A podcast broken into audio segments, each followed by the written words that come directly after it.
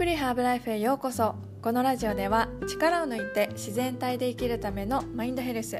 自分に向き合うための植物療法そして海外生活の学びをお届けしています。はい皆さんこんにちは。いかがお過ごしでしょうか、えー、こちらはですねまた先週からですねちょっとずつ暑くなってきて短い短い冬が終わったなと感じてます。またね暑くてエアコンつけ始めました。はい日本はまだまだこれから寒くなっていきますよね。冬はね1年の中でも、えー、最も心も体もストレスを抱えやすい時期です。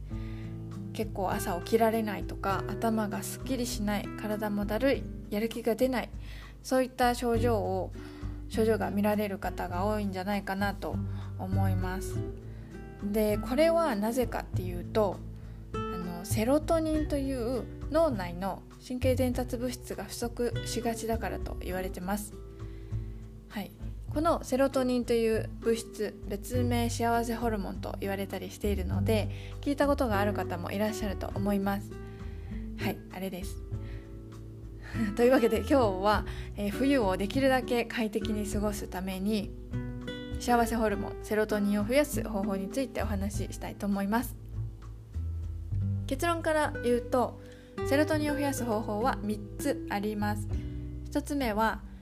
朝しっかり太陽の光を浴びること。2つ目はリズム運動をすること。3つ目は食事から摂取することです。セロトニンを増やすことでどんないいことがあるのかっていうのをまずちょっとお話ししたいんですけれどもこれはもうねたくさんあります。はいまず頭がすっきりさえます。姿勢も良くなります。気持ちがフラット正常心を保つことができます。痛みを抑制する効果もあります、え、そして夜はしっかり眠れるようになります。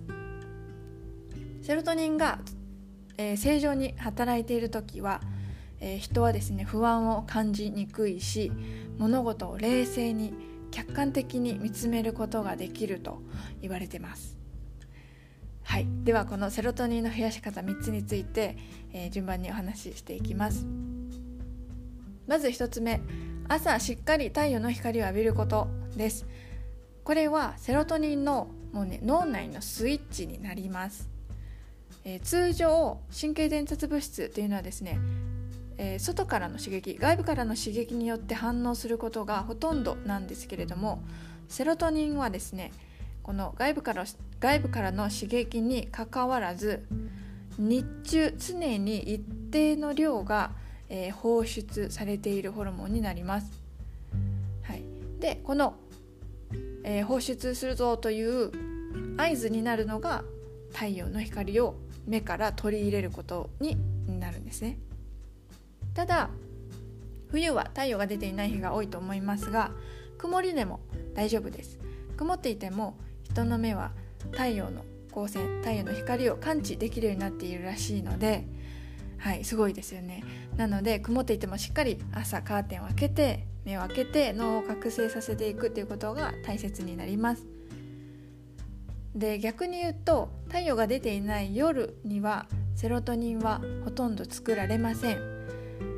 はい、ですので昼と夜の逆転生活をしている人はですねセロトニン不足に陥りやすいので、はい、要注意です。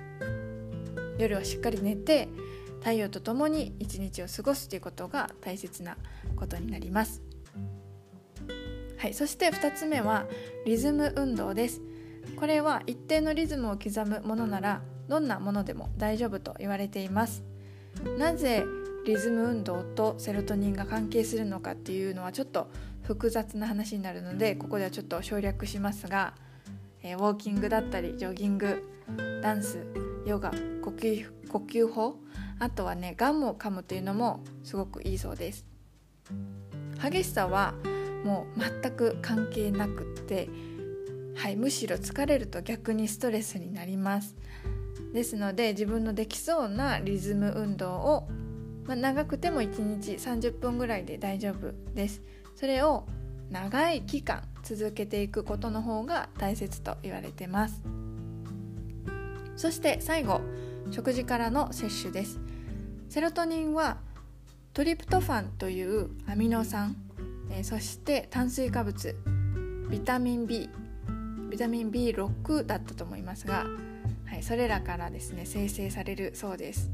ですのでトリプトファンをたくさん含む食品え豚肉乳製品大豆製品卵そしてえバナナがいいと言われてます。このねバナナは炭水化物もビタミン B も含んでいるので、えセロトニンを作るのにぴったりな食べ物です。朝ごはんにねバナナを食べるっていうのはすごくおすすめです。はい。ということで以上3つがセロトニンを増やす方法になります、えー、セロトニンは不足すると困るんですけど増やしすぎて困るっていうことはまずないそうです。ですので今日お話しした3つ。朝しっかり太陽浴びるリズム運動をする、えー、そして食品をトリプトファンが含んでいる食品を摂る。これらをですねはい、えー、特に冬はこれらを心がけて、えー、続けてみるといいんじゃないかなと思います。心と体はねすごく密接につながってるので体の不調があれば心の不調にもなるし、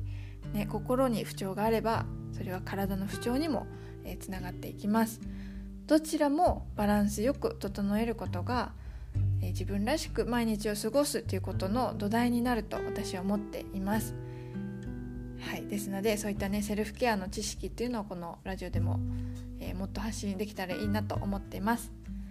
というわけでちょっと長くなりましたがこの辺で終わりにしようかなと思います。最後まで聞いてくださってありがとうございました。今日も自分に優しく素敵な一日をお過ごしください。